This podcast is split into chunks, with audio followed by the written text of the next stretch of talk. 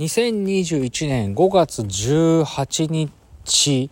えー、火曜日、今週の、えー、欅坂46の、えー、勇気が出る曲、第1位は、えー、先週の、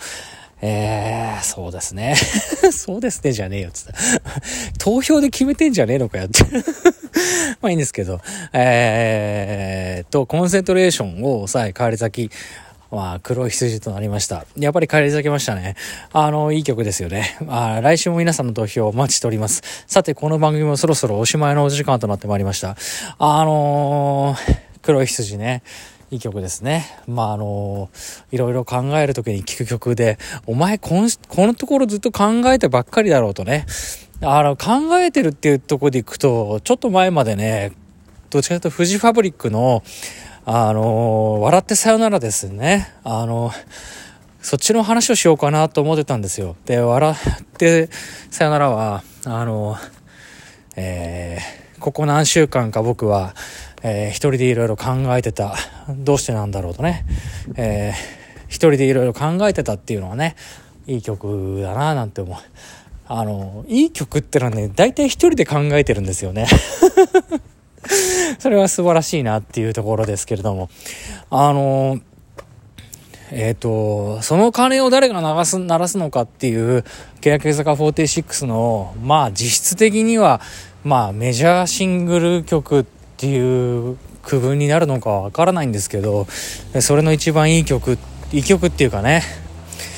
その鐘を誰が鳴らすのかっていうね、小林なんかがやってますけれども、えーえー、なんですかね、世界中に届く金、まあ、ちょごめんなさいね、ちょっと今、あの、何も追いかけていなくて、勝手に喋ってるんですけどね、えっ、ー、と、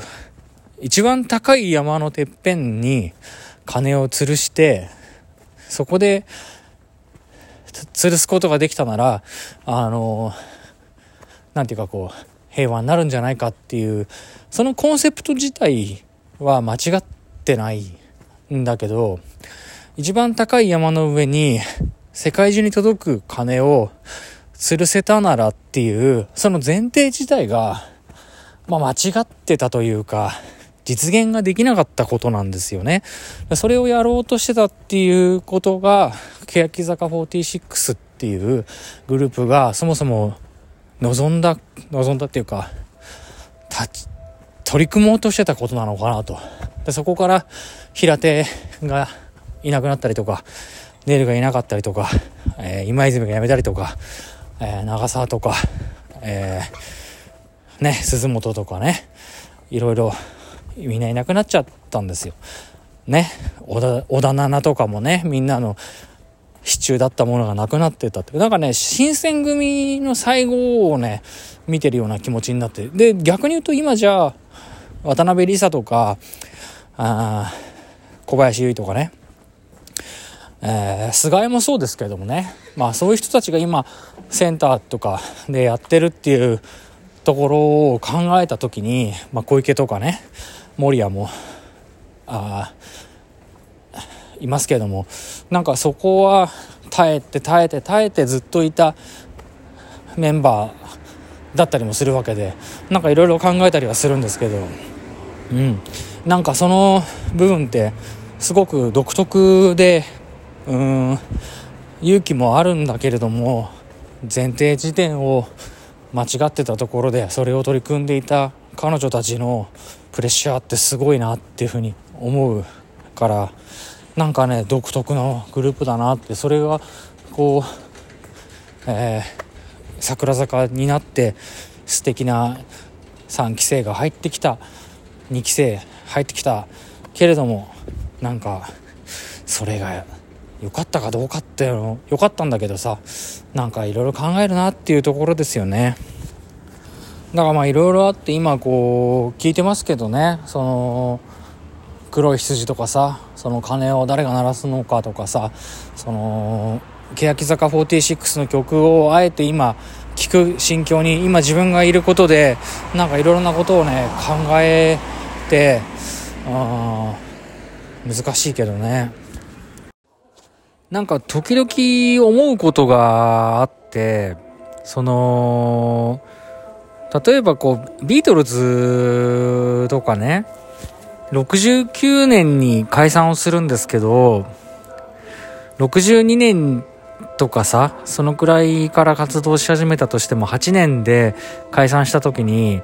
ちょうど真ん中の時に65年の段階であ今自分たちは折り返しにいるんだなって思ってたのかなっていうことを考えることがあって多分思っ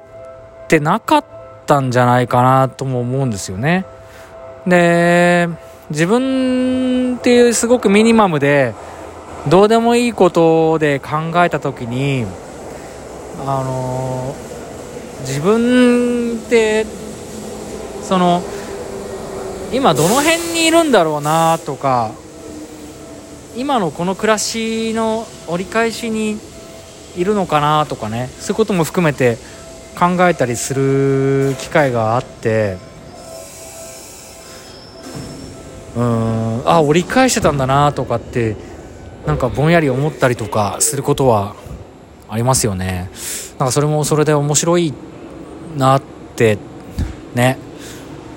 先が分かんないし自分の人生がどうなるか分からないから折り返し地点ってどこなんだろうなっていうふうに思ったりしますね。で逆にそのこれから自分に何ができるかなってことを考えた時に前もちらっと言ったけど、あのー、別に都道府県全部に住み暮らすつもりは今のところないんだけど47都道府県。例えばいやいや47とは言わなくてもね、えー、44でもいいですよ。あ45でもいいけどさ。いやいや43でもいいけどね。まあどうでもいいけどさ。だから埼玉東京千葉神奈川以外の場所に住むっていうことを想定してだとしたってねえ。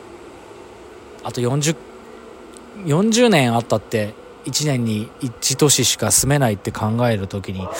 なんかいろんなことを考えるなっていう前も話した本当に直近で話したことにはなるんですけどうんなんかすごい話だなってちょっと思ったりしますね。うん、でチャレンジするんだったら、うん、できるだけした方がいいのかなっていうふうに思うし すごいなんかね最近こう漠然としてて具体的な話じゃないことが増えててあの、リトル人類には申し訳ないなと思うんですけども、まあ、聞いてるリトル人類の中にはですねえいよいよなのっていうふうに思ってる人もいるのかもしれないし今日も実はですねあのすごく身近なところに対して足がすごく大きな決断をもししても大丈夫っていうことを確認しに実は来てで別にいいんじゃないの応援するよって言われちゃったからうんなんかね自分を応援してくれる人がいるっていうのはありがたいなっていう部分では一人じゃなかったりとかするし、うん、恵まれた環境だなっていうふうに常々思ったりしますねあのー、足の好きなねあのー、2007?8? 年のあの映画の公開のクリストファー・ノーランの「ダークナイト」っていう映画があってそれすごい好きででジョーカーがね捕まった時にあのー、バットマンに対して俺なんか別にいいんだよって俺は逮捕されても構わないし殺されたとこで変わんないしバットマンっていうてめえが死んじまったらそれはそれで寂しいけど別にいいよっていうようなことを言うんですよね。俺は別にお前がいなくなったらケチな泥棒に戻るだけだよ。お前がいるから俺は輝くしお前に与えられた仕事によって俺はこういう人間でいるんだっていう風に言うセリフがあってなかなかすごいなっていう風に常に思っていて。でそのジョーカー的なスタンスで言えば足が別に今の